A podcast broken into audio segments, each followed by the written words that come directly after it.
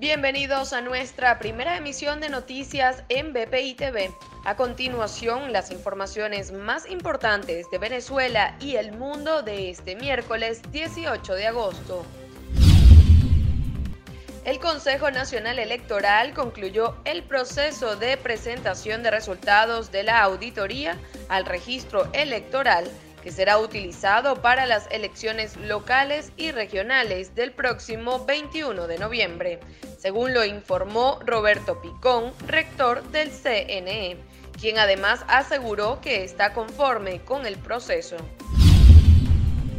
La Academia Nacional de Medicina de Venezuela pidió a Nicolás Maduro una solución urgente ante la suspensión del plan de trasplantes y procura de órganos, que estaba dirigido especialmente a niños y adolescentes y que se encuentra paralizado desde el 2017 y se realizaba en el Hospital JM de los Ríos.